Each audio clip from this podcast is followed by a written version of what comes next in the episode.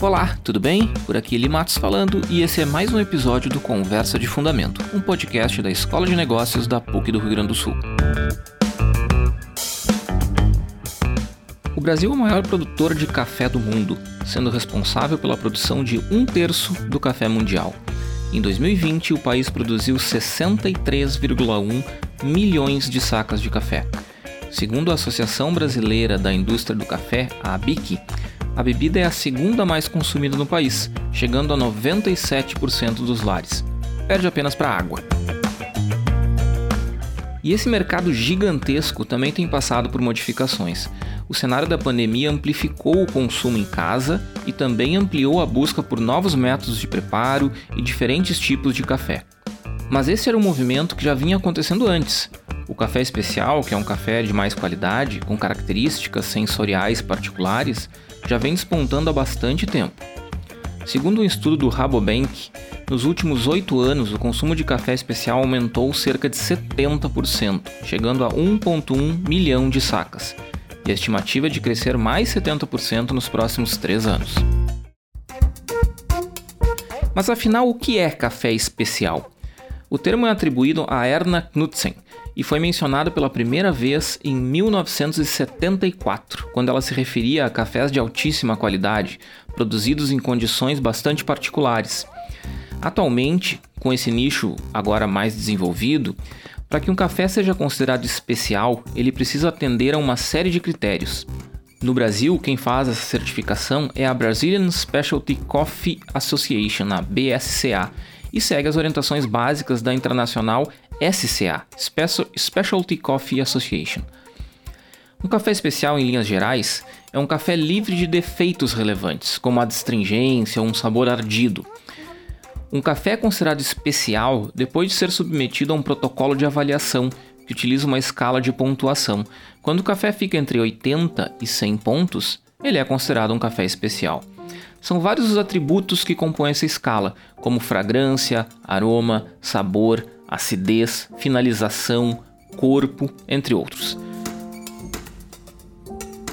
Tudo isso faz do café especial uma bebida diferenciada, oferecendo uma experiência de consumo muito rica. Claro, isso vem com um preço. E sobre esse mundo do café especial, que é relativamente novo no Brasil, eu bati um papo com o João Pérez. João Pérez é proprietário de uma agência de marketing, só que ele atuou por muitos anos em uma das mais importantes cafeterias de café especial do Brasil, o Coffee Lab. Ouvi o meu bate-papo com ele. Oi, João. Obrigado por ter topado falar com a gente aí. Ele é um prazer. Legal, cara. É, João, eu queria, eu queria começar te perguntando. É, primeiro, bom, primeiro vamos, vamos, vamos definir aqui um escopo, né? Uh, esse episódio do nosso podcast é sobre cafés especiais, né? um, um produto bastante particular no contexto desse grande mundo do café, né? Um, é um produto específico, né? Não é, um, não é qualquer café, café especial, ele tem esse nome por alguma razão, né? É, e o Coffee Lab, é, foi um dos vanguardistas no, no mercado de café especial para varejo, né? uma cafeteria de café especial. Hoje é uma das principais representantes do café especial no Brasil. É, a Isabela Raposeiras, acho que é uma das figuras assim mais proeminentes da torra né? do café especial no Brasil. Então tem uma toda uma tem toda uma história por detrás. Eu me lembro que eu conheci a Isabela numa reportagem da Globo News muitos anos atrás. É, eu me lembro de ter visto e aquilo ficou na minha cabeça porque me chamou a atenção ela tomando café e fumando charuto. Aí eu gosto, que coisa curiosa. É, aí eu ouvi e tal, e aquilo ficou na minha mente, mas eu fui provar café especial só alguns anos depois. E hoje eu sou um, um consumidor bastante é, ávido de café especial, estudo café especial, é um assunto que me, que me encanta, assim. Você foi capturado pelo charme da Isabela Raposeiras naquela época, não experimentou cafés especiais naquela época já? É, pois é, veja ah. só. é verdade, é verdade. Deixa... Vai ela, cara. É, deixa, eu te, deixa eu te perguntar, tu tá no, no, no, Coffee Lab desde quando? Cara, eu tô no Coffee Lab, quer ver... Uh, setembro de 2013, cara. Faz oito anos quase, assim, oito tá beirando tá. oito anos. Uhum. É. Uhum. E aí eu comecei aqui como barista, né? Uhum. Uh, E eu fiquei oito meses nessa função, até quando veio a oportunidade uh, de eu assumir a escola do Coffee Lab, que naquela época era muito pequenininha. Era a Isabela que dava a maioria das aulas e tinha um professor que dava as aulas mais do dia a dia, né? Uhum. Então a Isa ia no curso só para um pop-up, assim, para falar uh, sobre assuntos mais técnicos, né? Uhum. Então era uma estrutura bastante pequenininha. Hoje em dia, essa é segundo os parâmetros que a gente utilizou para comparar, a maior escola de café de alta qualidade do mundo. Assim. Sim. São mais de dois alunos ano, cara. É bizarro isso, tá? Nossa, é grande mesmo. Então é, é um número maior de, do que de alguns centros acadêmicos. sim, sim, é verdade, é verdade. É um fluxo gigante, né? E como é que tu enxerga sim. hoje, João? Assim, uh, hoje a gente tem, por exemplo, Porto Alegre, né? Porto Alegre, eu mais ou menos acompanhei assim uh, o crescimento do café especial. Ainda é um mercado incipiente. Nós já temos algumas cafeterias na cidade, assim, especializadas. Uh, uma ou duas, na realidade, que eu me vem na mente, para ser preciso, são três que torram o próprio café. É, uhum. A maioria não torra, ela absorve café especial de outros lugares, até dessas próprias três cafeterias, uh, três torrefações que tem aqui. É, uhum. A região metropolitana já está com mais um ou dois. Ainda é um mercado muito incipiente, ainda tem muito para crescer, né? Mas está começando. São Paulo já começou muito antes. Como é que foi a tua experiência nesse início, assim? Porque é um mercado diferente. Quem toma café especial sabe que é um café diferente. A minha experiência com café especial, mostrando para quem não conhece, é sempre aquela que tu deve ter ouvido várias vezes. Nossa, mas é um café fraquinho, né? Não, minha, essa eu ouvi minha mãe falando agora. É, então. Como é que cara, foi para ti isso? Para mim foi normal, porque eu, eu para ser bem sincero, cara, eu entrei numa estrutura muito é, pronta para receber esse consumidor é, de uma forma muito segura, né? O Coffee Lab sempre foi, é, desde o tempo que eu entrei, é, um ponto de referência em café de alta qualidade. Então, quando o cliente chega aqui, ele já sabe que a gente vai ser aquele cara chato que vai tentar mostrar para ele várias formas de consumir café diferente, uhum, sabe? Uhum. Mas é, o que eu posso te dizer, assim, nesses anos com a Isa, é que, por exemplo, ela conta as histórias de quando ela começou a trabalhar com cafés especiais e ela escrevia lá há 20 anos atrás no cardápio o expresso com S, que já era uma coisa muito à frente do tempo, uhum. e as pessoas corriam um cardápio, cara. As pessoas rascunhavam o cardápio, olha que deselegância. Aham. Uhum. Né? Aí. É, muito, muito, louco assim. Então, acho que a Isa foi testemunha ocular desse processo. Então, o que eu posso dizer é, é eu entrei na cena do café dentro do café com leite, cara. Muito sincero. Uhum. Eu entrei numa estrutura pronta pela Isabela, que as pessoas já não questionavam muita coisa, óbvio, ele que várias pessoas questionam várias coisas, tem gente que vem para questionar mesmo. Claro. Mas assim, eu já peguei um cenário muito pronto. Agora, usando o histórico da Isa para responder a tua pergunta, é, eu te digo, cara, que a evolução de 20 anos para cá, ela foi, assim, absurda. Graças a Isabela, outras pessoas do mercado, enfim, vários desses ícones aí, né, uhum. é, que peitaram o café especial e colocaram ele na frente, assim, que batalharam para que ele tivesse um Hoje, pequeno lugar ao sol. é, sabe que isso é uma coisa que honestamente me intriga, né? Porque hum. o café especial, o café de alta qualidade, ele é um produto é, muito diferenciado. Né? Ah. É, é muito difícil alguém que tome café simplesmente não gostar de café especial. Como, como muitas coisas na vida, na, na culinária em particular, uh, a gente adquire o gosto, a gente treina o gosto, a gente vai aprendendo a consumir e tal, né? É, pra você ter uma ideia, eu morei uma época no Japão e nessa época eu não comia sushi. Eu fui comer depois que eu voltei. É, é, então a gente vai aprendendo o paladar, né? Mas você falou, pô, são 20 anos e, e o espaço ainda é pequeno, né? É, uhum. Eu tenho uma coisa que me intriga, eu já discuti isso com algumas outras pessoas que, que atuam no mercado, já conversei com pessoas aqui de Porto Alegre, do café especial. O café especial ainda é um café caro. Tu acha que esse é um, um elemento, assim, restritivo? Cara, não, assim, acho que eu vou usar alguns elementos desde o início do nosso papo, assim, que eu acho que é importante. Primeira coisa, é, como você disse, o café de alta qualidade, ele é nichado mesmo. Uhum. É, mas vamos pensar assim, uma coisa muito importante. É, a gente toma café de uma certa maneira. Então, a avó da gente, a tia da gente, a mãe da gente, sei lá quem criou a gente. O vô, o tio, o pai, ensinou a gente que café é aquela coisa que é carbonizada, que é amarga, que tem aquele cheiro específico de coisa queimada. Uhum. Então você carrega essa informação baixo pele, né, cara? Sim. Então você entende que café é aquilo lá. Aí chega, você muito honesto contigo, um João de 2013, um barista super arrogante. o café especial como algo único. O, sei lá, o cálice de ouro de, enfim, da, do caminho da gastronomia. Cara, se aquele João de 2013 te atendeu te distanciando desse caminho, pode ser que você não goste de café especial. Então, se você foi atendido por mim em 2013, volte aqui no Coffee Lab, gente, por favor. e fala contigo. Tem uma questão, Eli, que eu acho que ela é a mais importante. A gente está chamando dois produtos que estão em posições diferentes numa cadeia de qualidade com o mesmo nome, cara. Entende? Sim, sim. Uma sim. coisa é eu apresentar para você é, um chá e te servir uma Coca-Cola, porque essa é a diferença do café. Sim. Eu estou dando Coca-Cola como exemplo porque tipo assim, são bebidas extremamente opostas, tá? Não estou usando a marca. Sim, sim, momento, sim claro, assim, claro. São extremamente opostas. É como se eu chamasse os dois de chá, cara. Não faz uhum. nenhum sentido. Sim. Entende? Sim. São dois produtos muito diferentes. Tá? Uhum. Então, quando você é apresentado ao café de alta qualidade, esse que a gente chama de especial, é, que você vê o barista preparando na cafeteria, você precisa ser conduzido de uma forma diferente. Então, quando eu vou apresentar o café especial, eu sempre falo assim: eu vou chegar na tua resposta, tá, Eli? Eu não perdi ela ainda. Tranquilo, vai lá, vai lá.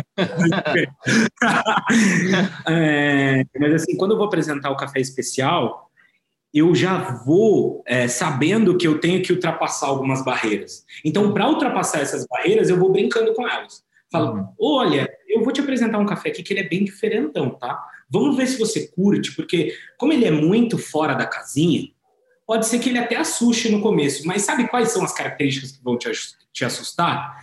Essas que a gente só encontra em cafés raríssimos. Puta.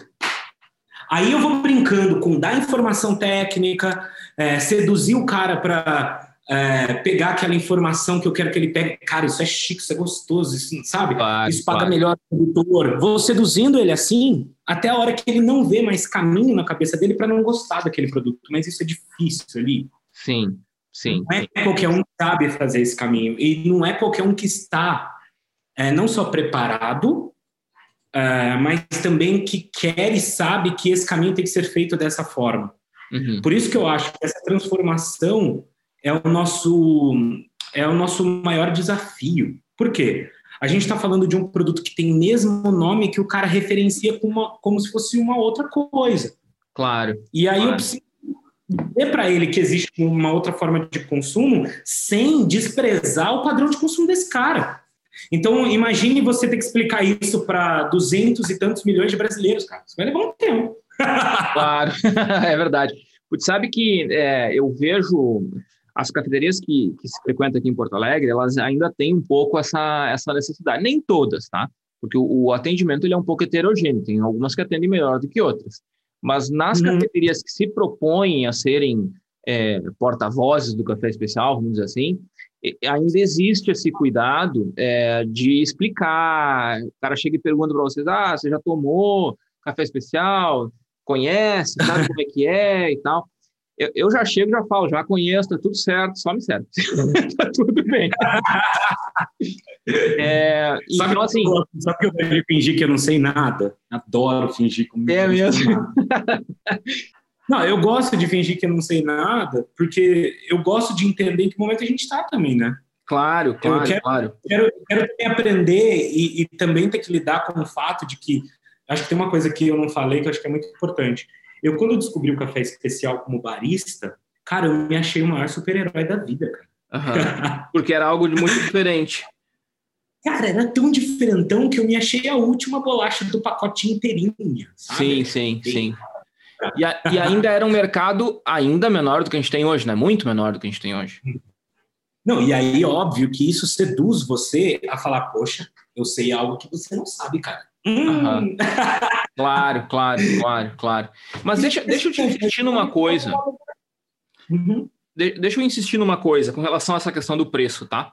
É, a minha família, por exemplo, e eu posso falar isso com muita tranquilidade, né? Meus pais são pessoas muito humildes.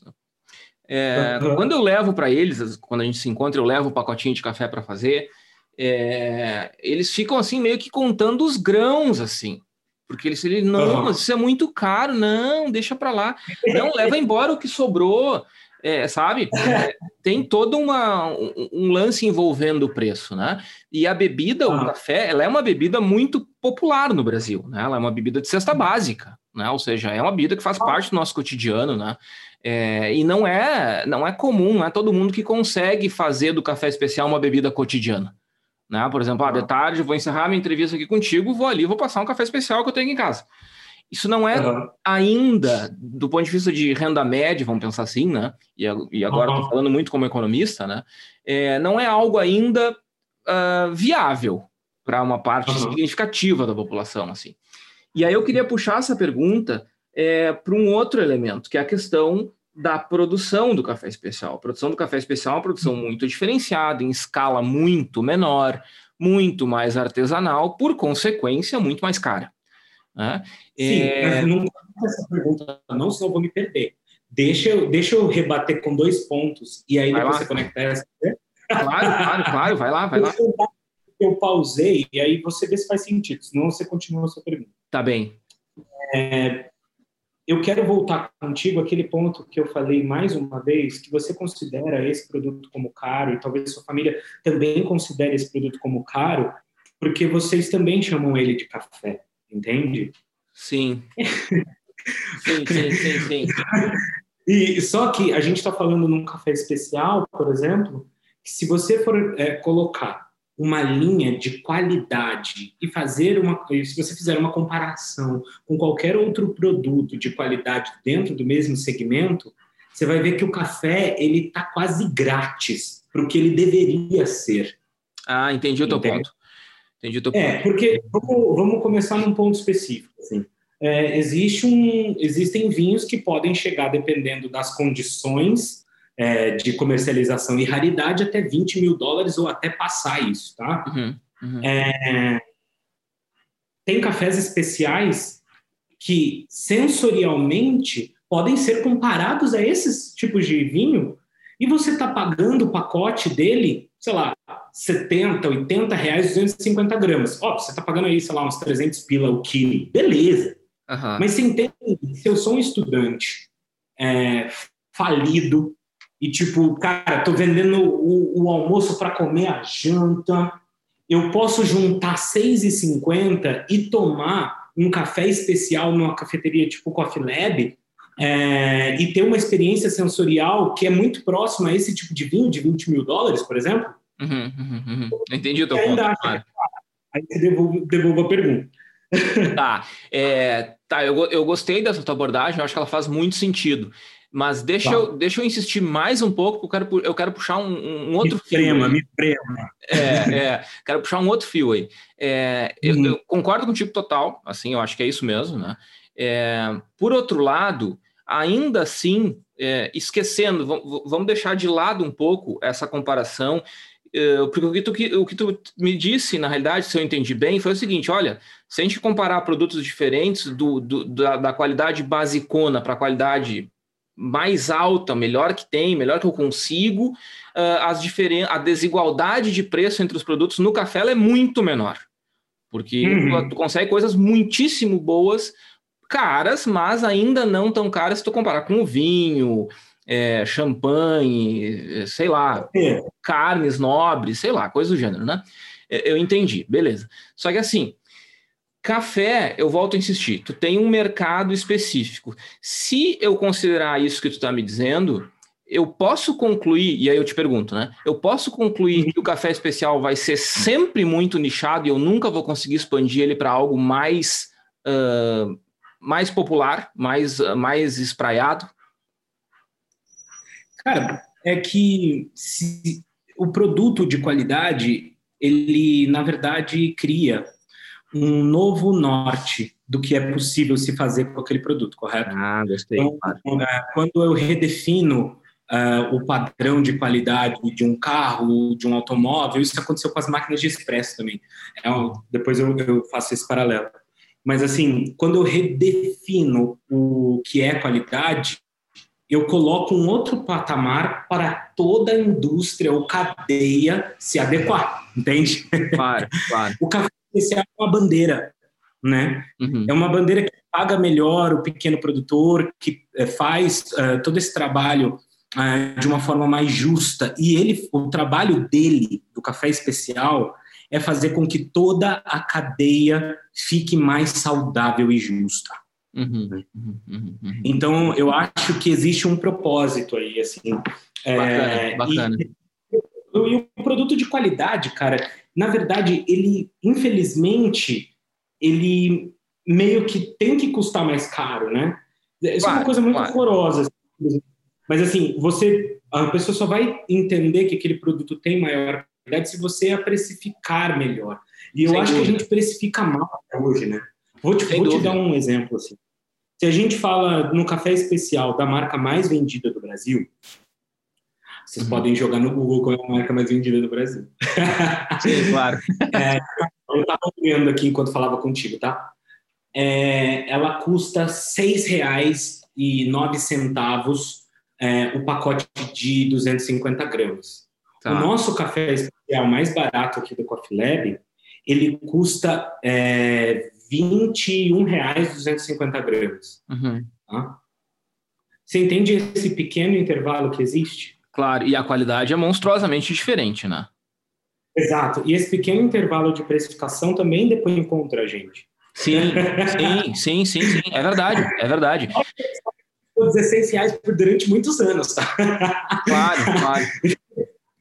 É, e é. aí, e, e aí para mim, olhando isso, assim, eu acho que a gente precisa comunicar melhor que essa qualidade existe, só que ela já está cumprindo o propósito dela ali. Uhum. Ela já está definindo novos padrões de, enfim, precificação, de tratamento com o produtor, é, de nível de qualidade do resultado final da bebida. Quando a Três Corações lança uma linha Rituais, que tem exatamente o mesmo nome das pequenas experiências que a gente servia aqui desde 2009, uhum. isso, não estou dizendo que é uma cópia não, tá, gente? Pelo amor uhum. de Deus, é, é, não tem nada a ver com isso. Uhum. Mas a gente tá, entende que há um movimento de educação acontecendo claro. e que isso começa no subconsciente, da, uh, principalmente das grandes marcas, que depois vai comunicar isso para o consumidor. Sem então, dúvida. eu acho que a gente está indo até rápido até. Não acho que a gente esteja é, é devagar, se, não. Se a gente olhar, por exemplo, a gôndola do supermercado, hoje a gôndola de café, ela ocupa um espaço consideravelmente maior do que ocupava cinco anos atrás. É, hoje a gente para na, na frente dos supermercados grandes e vê um monte de nome, um monte de marca, um monte de derivação e o gourmet espalhado por tudo que é canto, né? E claro, gourmet não é mesma coisa que especial, um café um pouco melhor, mas não é especial, mas ainda assim é diferente, já é algo melhor, já é algo que se propõe a ser melhor. Eu entendi que tu tá, tá sugerindo essa questão dessa puxada de padrão aos poucos, né? Quem sabe mais para frente a gente consiga expandir isso para café especial, né? Com certeza, mas isso está provocando um movimento absurdo, assim, né? É, quando a gente fala que esse movimento é rápido para quem está olhando de dentro, é o cara na propaganda da, da da Melita ou na propaganda do Três Corações, mostrando o mestre de torra. Quem era o mestre de torra há cinco anos atrás? Cara, quem é esse cara, velho? E aí, do nada, um cara aparece cheirando grão num torrador proba tipo X, que é um torrador super é, pequeno para produção de larga escala, claro. dizendo que não é um primor da qualidade, mas na verdade os caras estão torrando num, num, torrador de, sei lá, que torra 30 sacas por hora. Claro, claro, mas, claro. Assim, que comunicar isso é uma resposta aos cafés especiais. E assim, os cafés especiais hoje em dia, as cafeterias de alta qualidade, estão onde estão hoje, porque o movimento começou dessa busca de qualidade até em big players. Se a gente for falar em Nespresso, se a gente for falar em, em Starbucks, sem esses dois players, a gente não estaria nem conversando aqui, entende? E a gente claro, precisa claro. valorizar esse movimento que é dos caras também, sabe? Claro. Claro. É, a, me parece que a. Como é que eu posso dizer isso? É, não, a palavra não é essa, tá? Mas eu acho que expressa um pouco a ideia. A, a maior glamorização do café, eu acho que começa um pouco, sim, com essas cafeterias de, de grande nome internacional, né? Starbucks uhum. e Companhia Limitada, né? Aquela ideia da, do copo de café, né?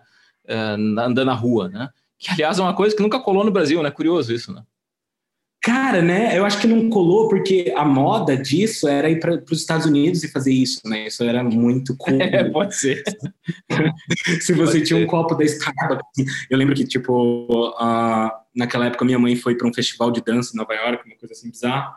E aí eu, eu pedi para ela me trazer um copo da Starbucks usado. Cara, olha que doido, velho. Uhum. Eu nem gostava de café nessa época. Eu era um pivete de 15 anos. Sim. Ia fazer uma foto para botar no Facebook tomando no copinho da Star. era outra vibe. Aí, era outra vibe. Assim, e aí, quando chegou aqui no Brasil, acho que essa onda assim, desse lifestyle, dessa produtização uh, que a Starbucks fez, foi o que trouxe as unidades aqui também, né? Um pouco para essa cultura que o brasileiro queria, queria ter. Só que eu, eu no, no, meu ver, assim, sem assim, jogando opinião, tá? Ele não estou uhum. jogando nada, um dado aqui. Claro. Eu acho que eles perderam o timing. Se eles tivessem botado antes, talvez esse negócio tivesse muito mais. João, deixa, deixa eu puxar um último ponto aqui. É, ah. Um pouco com relação a, a, a, a. gente já falou de produção, né? Que a produção do café especial é uma produção diferente, ela tem uma ligação muito mais é, próxima e íntima com o pequeno produtor. Uh, tem uma questão de valorização de cadeia produtiva, né? Porque assim, é, é, o café especial ele é muito sensível ao processo produtivo, né? Se tu não respeita determinados padrões, determinadas técnicas, o resultado é ruim e não é café especial, né? Então ele é muito sensível à produção e essa produção ela é particularmente feita por pequenos produtores. Então tu tem uh, essa característica de aproximação. Você vê, uhum. tu e a Isabela aí no, no Coffee Lab, ou do pessoal que que trabalha com vocês, da, da, rede de contatos de vocês, vocês percebem nos produtores uma ampliação de adesão a, essa, a esse tipo de produção? Ah, sim. É, é que, assim, cara, são várias histórias. Primeira coisa, eu acho que é, a gente poderia pagar muito melhor, é, não aqui no Coffee Lab, não, o Coffee Lab paga muito bem os produtores por saco, mas se a gente pagasse melhor para o produtor, é, a gente conseguiria mais gente produzindo café de alta qualidade. Então, eu respondo parte Sim. da tua pergunta que você não fez verbalmente, mas acho que está na tua cabeça. É, e aí, o que que acontece? É, tem produtor, cara, que vira rockstar. então, assim, o Joselino foi um cara, Joselino Meneghetti, que está na, na gôndola do Coffee Lab há alguns anos, que a cada safra ele ia se desenvolvendo mais e trazendo microlotes ainda mais raros. Esse Sim. cara se tornou um exemplo uh, de produtor uh, de café de alta qualidade para outros produtores, então eles viram possibilidade de produzir um café melhor e conseguir ter o mesmo sucesso que o seu Joselino e conseguir ter o mesmo uh, retorno financeiro que o seu Joselino tem hoje. Né? Sim, sim. E esses caras se transformaram em, em verdadeiros ícones, assim, caras pequenininhos que estavam desistindo de fazer café. Porque não vale a pena mesmo se você for ver sim, que sim. em outras culturas com menos trabalho você consegue mais resultado. Porque o café é delicado mesmo, como você mesmo comentou. É, então, onde vale a pena ir produzir café, né? Vale se você ama pra caramba isso. Vale se você quer isso mais do que você quer dinheiro na vida, assim. Porque tem muito produtor do Coffee Lab, assim, é, que mesmo a gente pagando muito acima do mercado, poxa, o cara viu a possibilidade de fazer dinheiro maior no inhame e deixou de produzir café. Entende? Sim, sim. Que coisa, né? Muito louco, assim. E um dos caras é, que produziu o melhor café que a gente já teve aqui, que a gente levou para um monte de fóruns internacionais, assim, que as pessoas ficaram de cara que era um café brasileiro. Sim. Por isso que eu te digo, é, cara, o que vale a pena, então, né? Uhum, uhum. O, que, o, que, você quer, então, para sua vida? Um produtor que produz café de alta qualidade, poxa, é um cara que ele está produzindo muito mais porque ele gosta da cultura, porque ele vê alguma possibilidade que ele não vê em outra, ou porque aprendeu aquilo de alguma forma, porque em outras culturas talvez você consiga uma vida um pouco mais confortável. Sim, sim, sim. Entendo teu ponto, claro, claro. Maravilha, João, maravilha. Cara, deixa eu fazer para ti uma, uma, última pergunta. Na realidade, não é nenhuma pergunta, é um pedido. É, que tu deixe aí, cara, a tua, a tua parece final de programa motivacional, né? Tua mensagem final é, sobre é, essa nova pegada aí de, de café especial que a gente está vivenciando, né? É, eu lá na PUC, na escola de negócios, lá onde, onde eu frequento e tal, o pessoal me conhece por ser um apreciador de café e eu fico falando para todo mundo sobre isso.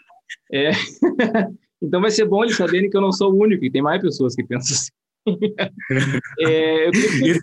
a, gente, é... a gente é um número reduzido, tá? Mas assim, a gente gosta muito de café, muito legal. É, então, exato. É, eu ah. queria que tu desse uma perspectiva, assim, cara, de, de, ah. de café, um, uma dica ou outra, como é que tu enxerga isso? Se tu acha que é, tem alguma estratégia específica? Claro que a gente está a nossa audiência é muito estudante da área de administração, é pessoal de empresa, então é um, é um podcast de negócios, né? É, como é que, tu, como é que tu, tu analisa isso no contexto de negócio e que mensagem tu pode deixar com a, com a experiência do Coffee Lab aí no, nesse contexto? Cara, é, acho que então eu vou é, deixar duas mensagens. É, eu acho que a forma com que algumas cafeterias lidam com café especial pode ensinar muito sobre a cultura de como ter uma empresa que respeita bem é, todos os envolvidos nessa cadeia. Então, se você é empresário que está ouvindo esse podcast, quer aprender um pouco mais é, como isso pode ser mais justo, cara, eu, eu aconselho você a conversar com um empresário de, de cafeteria. Uhum. Porque esse cara ele está conectado a muitas é, há muitas causas, sabe? Porque quando você faz café especial na sua vida, assim, você tá, cara, se embrenhando com pessoas que e com causas que são importantes, sabe? E você meio que se conecta com elas. Você precisa acreditar muito nisso. Então, acho que é, essa é uma mensagem. Agora, se você é estudante, cara, aí eu digo para você o seguinte: é, Tome café especial, porque é barato, cara.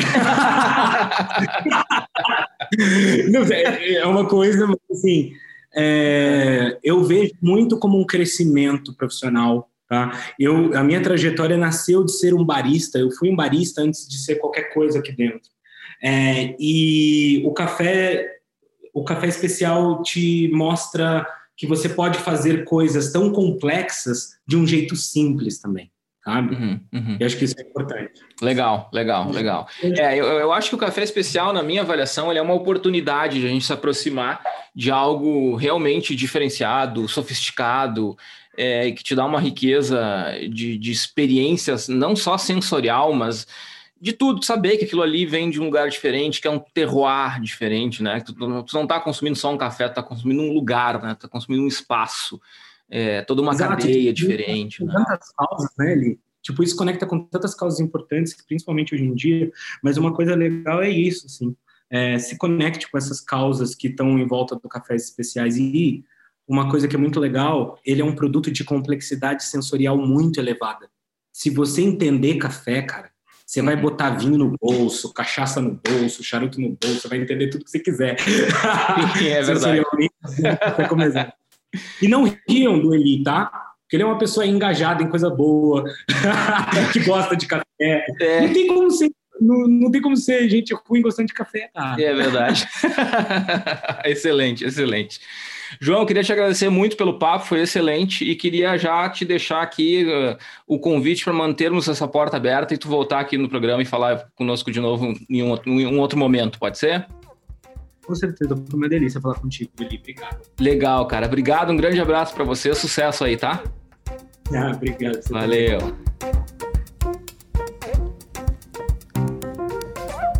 Valeu, João, por ter batido esse papo com a gente. E agora, sem mais delongas, eu chamo para bater um papo comigo Leris Partel e Estefânia Almeida para a gente conversar um pouquinho sobre esse mercado aí de café especial tão particular.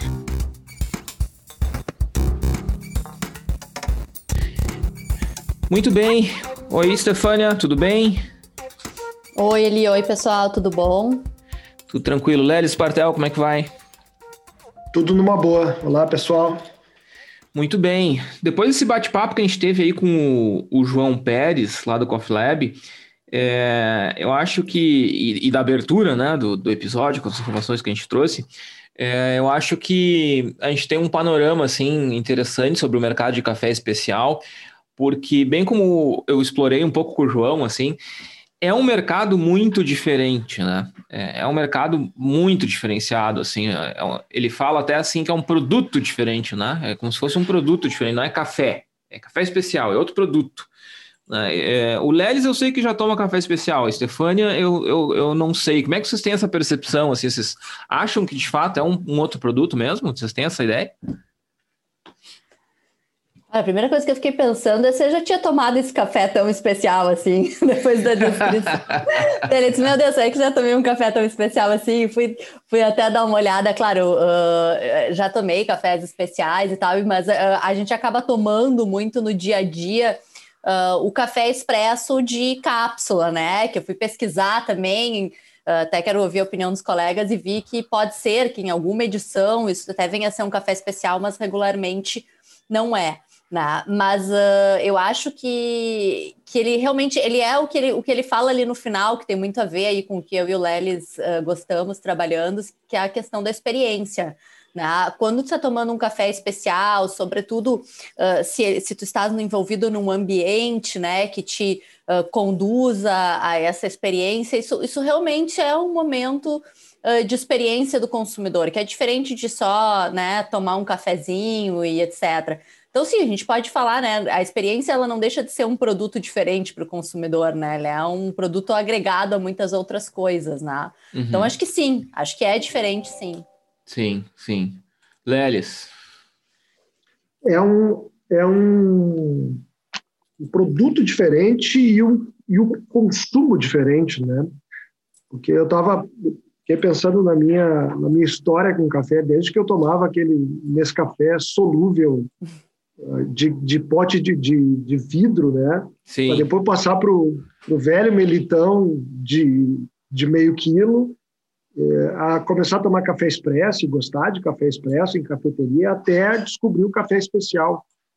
E é, é interessante, porque tu vai te envolvendo nessa na questão. Antes tu tomava café, né? E agora tu começa a ver a, a diferença do que, que é o, o mundo novo para o Catuaí, para Catiguá e, e Arábica, isso e aquilo. Tu tem toda uma outra terminologia que, que acaba mexendo também com o sensorial, né? Porque tu começa uhum. a perceber diferenças entre tipos de café.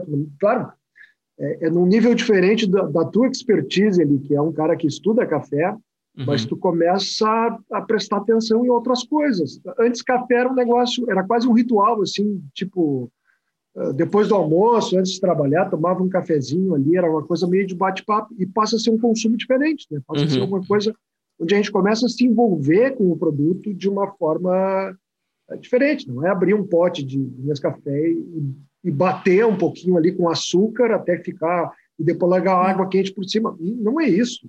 Não é esse café. Para criar espuminha. Para criar espuminha, né? Para ficar. E é, aquilo era chique, né? Quando tu batia, ah, olha só o café que eu fiz. Ah, um café com açúcar, uma calda brava ficava. Sim. Então é um outro é um, é um outro consumo, né? Diferente daquele café que a gente toma de vez em quando lá na PUC, tem que botar umas gotinhas de adoçante para disfarçar sim, o, sim. O, o, gosto do que a gente está tomando. Sim. É, é, é, outro produto e outro consumo. Mas sabe que é uma coisa que eu, que eu, que eu conversei com o João ali, é, e que vocês devem ter percebido, é o meu desconforto com o preço. Né? Café, na minha avaliação, ainda é o café especial ainda é caro. Né? Enquanto tu compra, sei lá, meio quilo de melita ou de três corações ou de, sei lá, caboclo, não importa, esses cafés de, de, de prateleira que prontos, né, com torra super, super, super é, escura e tal, é, que é o café regular, tu paga o que lá, sei lá, 10 reais. Num 250 gramas de um café especial, tu não vai pagar na média menos do que 30 reais. Na média. Tem café de 70, de 80, tem de 20, 25, mas na média vai lá 30, 35, 250 gramas. Então é ainda algo muito diferente, porque assim, é, não é todo mundo, todo consumidor que consegue abandonar o, o, café de prateleira e passar a consumir durante o seu dia, de manhã e de tarde, um café especial. Ainda é caro, né? Só que daí o João veio com, com um argumento que eu confesso que eu fiquei pensando depois, que ele comparou com o vinho, né? Uhum. Uau, um vinho bom é caríssimo. Pensa, né? Ele falou em 20 mil dólares, mas a gente não precisa ir longe, né? não precisa ir tão longe.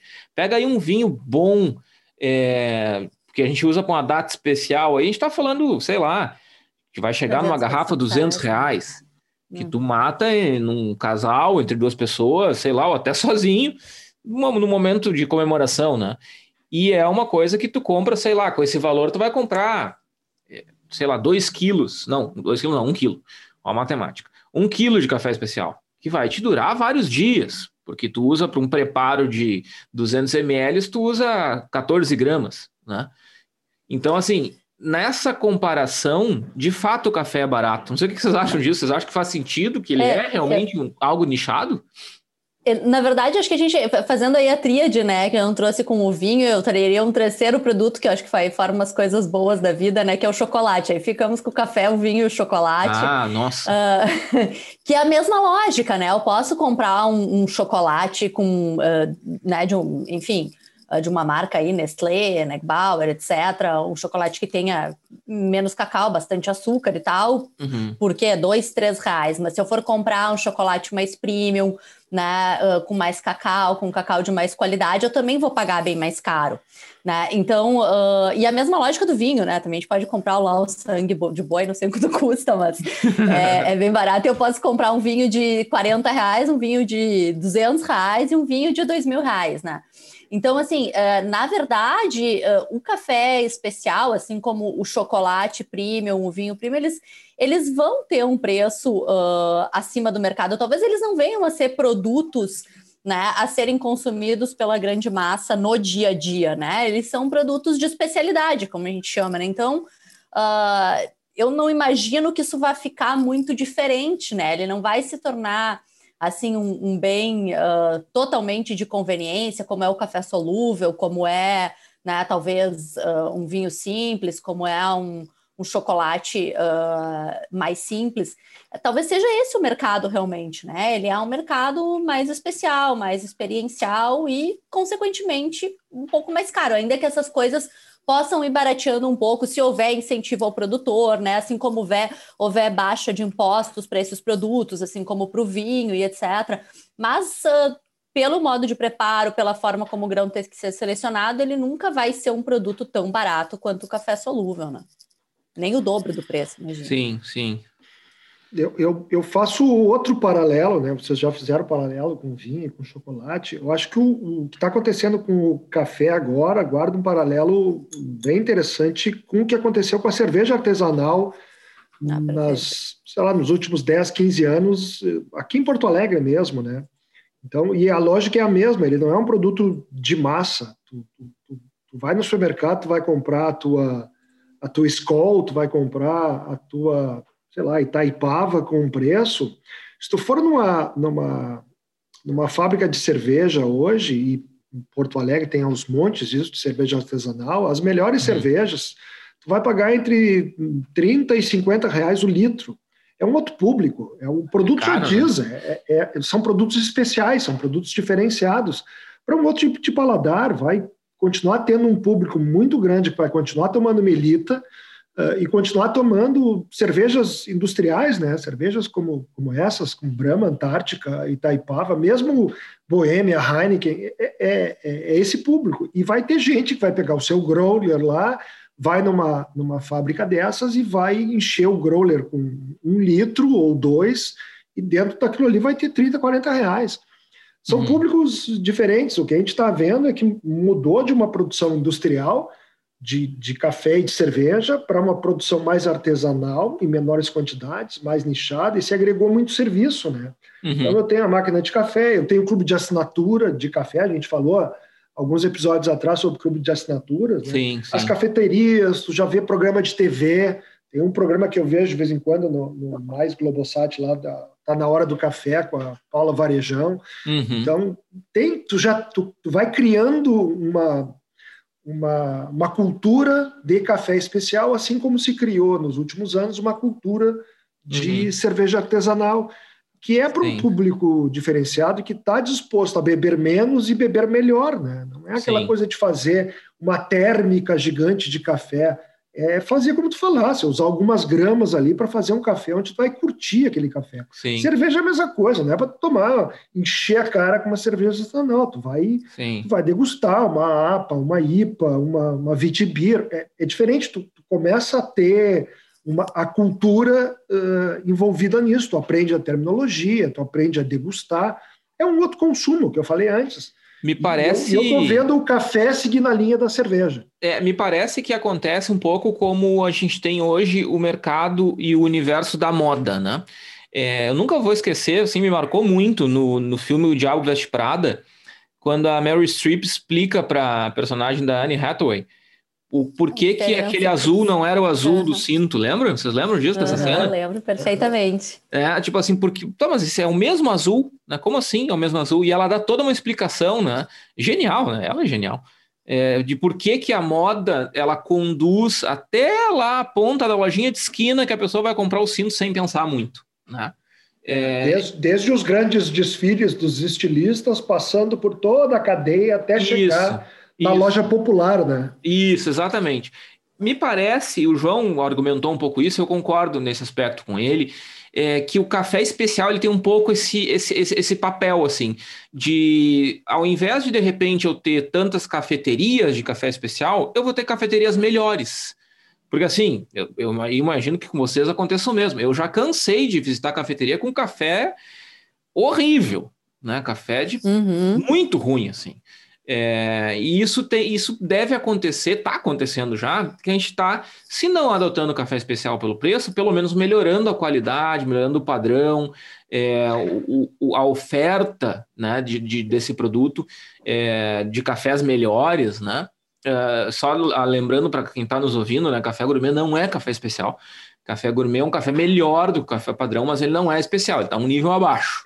Mas só o fato de eu já ter na prateleira do supermercado um volume já bem considerável de marcas e de tipos. Hoje a gente tem o café solúvel, que o Lelis falou, ah, o, o nosso Nescafé lá, é, o Iguaçu e tal. Hoje, nesse tipo de café solúvel, a gente já tem várias opções de melhor qualidade, por exemplo. Sim. Claro que são mais caras, mas já tem, né? Então a gente já consegue consumir coisa melhor. Me parece que é um pouco com moda, com relação à moda. Eu me lembro que um tempo atrás eu fiquei muito frustrado, assim, é, que a, a, New Balance lançou um tênis especial para comemorar, para celebrar o mundo do café e tal. Tênis lindo, lindo, lindo, lindo, lindo, coisa mais linda, tênis mais bonito que eu já vi na vida, eu acho. Só que assim, era uma tiragem ultra limitada e era caríssimo. Era muito caro sei lá, era algo do tipo, sei lá, 600 reais, um negócio assim, um par de tênis. A, eu... a, Nike tem, uma, tem um desses também, que é um, uma estratégia de co-branding que eles fizeram com a, com a Starbucks. É um tênis ah. da Nike Starbucks. É bacana também, mas é caro. Sim, aí eu pensei, eu louco para comprar o tal do tênis, e falei, ah, não, mas aí, aí não dá, né? Tá meio salgado, né? É, mas para te ver como esse negócio, esse mercado, ele começa a penetrar em outras esferas, né? Gente. E para a gente não estender muito nosso papo, porque o nosso episódio está ficando longo, porque teve bastante conteúdo já, o que é uma coisa boa, eu queria passar para vocês a palavra para um comentário final, Stefania Leles. Stefania, começando contigo.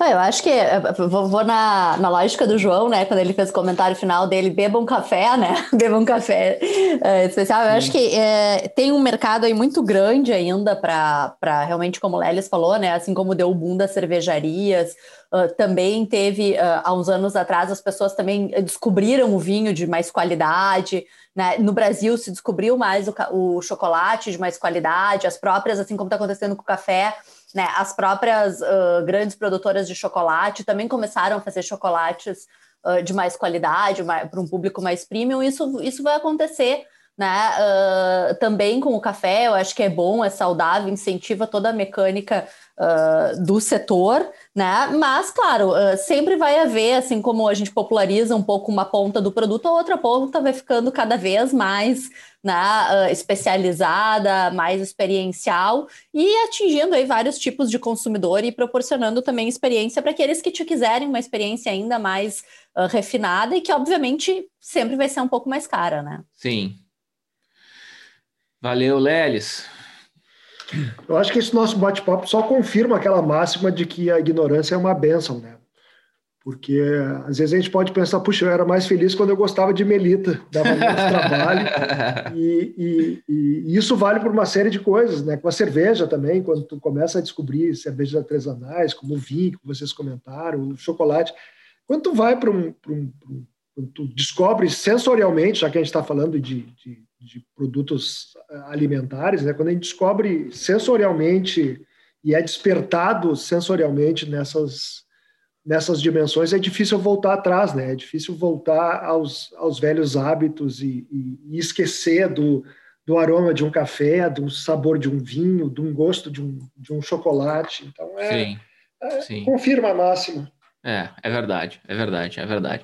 É, é, é, engraçado, né? Porque agora a gente tem vários mercados estabelecidos e a gente está aqui é, usando muito como comparação esses, esses de prateleira, né? Os Melita, os, os Caboclo, sei lá que marca que tem, são várias marcas que existem, é, para demonstrar que são produtos diferentes, né? É, não necessariamente o café Melita é ruim, não é disso que se trata, né? É outro produto? É outro, é outro tipo de, de, de, de, de, é, de padronização, de, de, de, produção que gera um produto muito diferente, né? Então, assim, eu, eu realmente acho que, e aí concordando com o João, eu acho que com o que vocês estão dizendo, né? não dá para comparar. São produtos diferentes, assim, comparar preço é um negócio meio. É, não faz sentido, né? Realmente é um negócio que não, não, não tem muita lógica, assim, acho que não, não, não para em pé, né? Como se diz, né? Mas tá bem, foi ótimo, foi ótimo, foi um bate-papo legal e café especial é um mundo muito à parte, como o Les mencionou, eu estudo café já há um bom tempo, é uma coisa que eu adoro. E é um mundo realmente é um mundo sensorial e de produção. Pra vocês terem uma ideia, se tu pegar um pacotinho de café é, e preparar ele mudando o, o, a temperatura da água, ou quanto que tu mexeu, ou, a grossura que tu, a espessura, a, a granularidade que tu moeu, tu vai obtendo bebidas diferentes. Então realmente é, é realmente um mundo muito, muito, muito doido. Obrigado, Lelis. Um abraço, até a próxima. Valeu, até a próxima. Obrigado, Stefania. Até a próxima. Valeu, ele valeu, Lelis, valeu, pessoal. Até a próxima. Até mais. Ficamos por aqui então com esse episódio do Conversa de Fundamento. Sigam a gente lá nas redes sociais, no Instagram, arroba Conversa de Fundamento, para ficar sabendo do lançamento dos novos episódios e também acompanhar as nossas referências. Um abraço e até mais.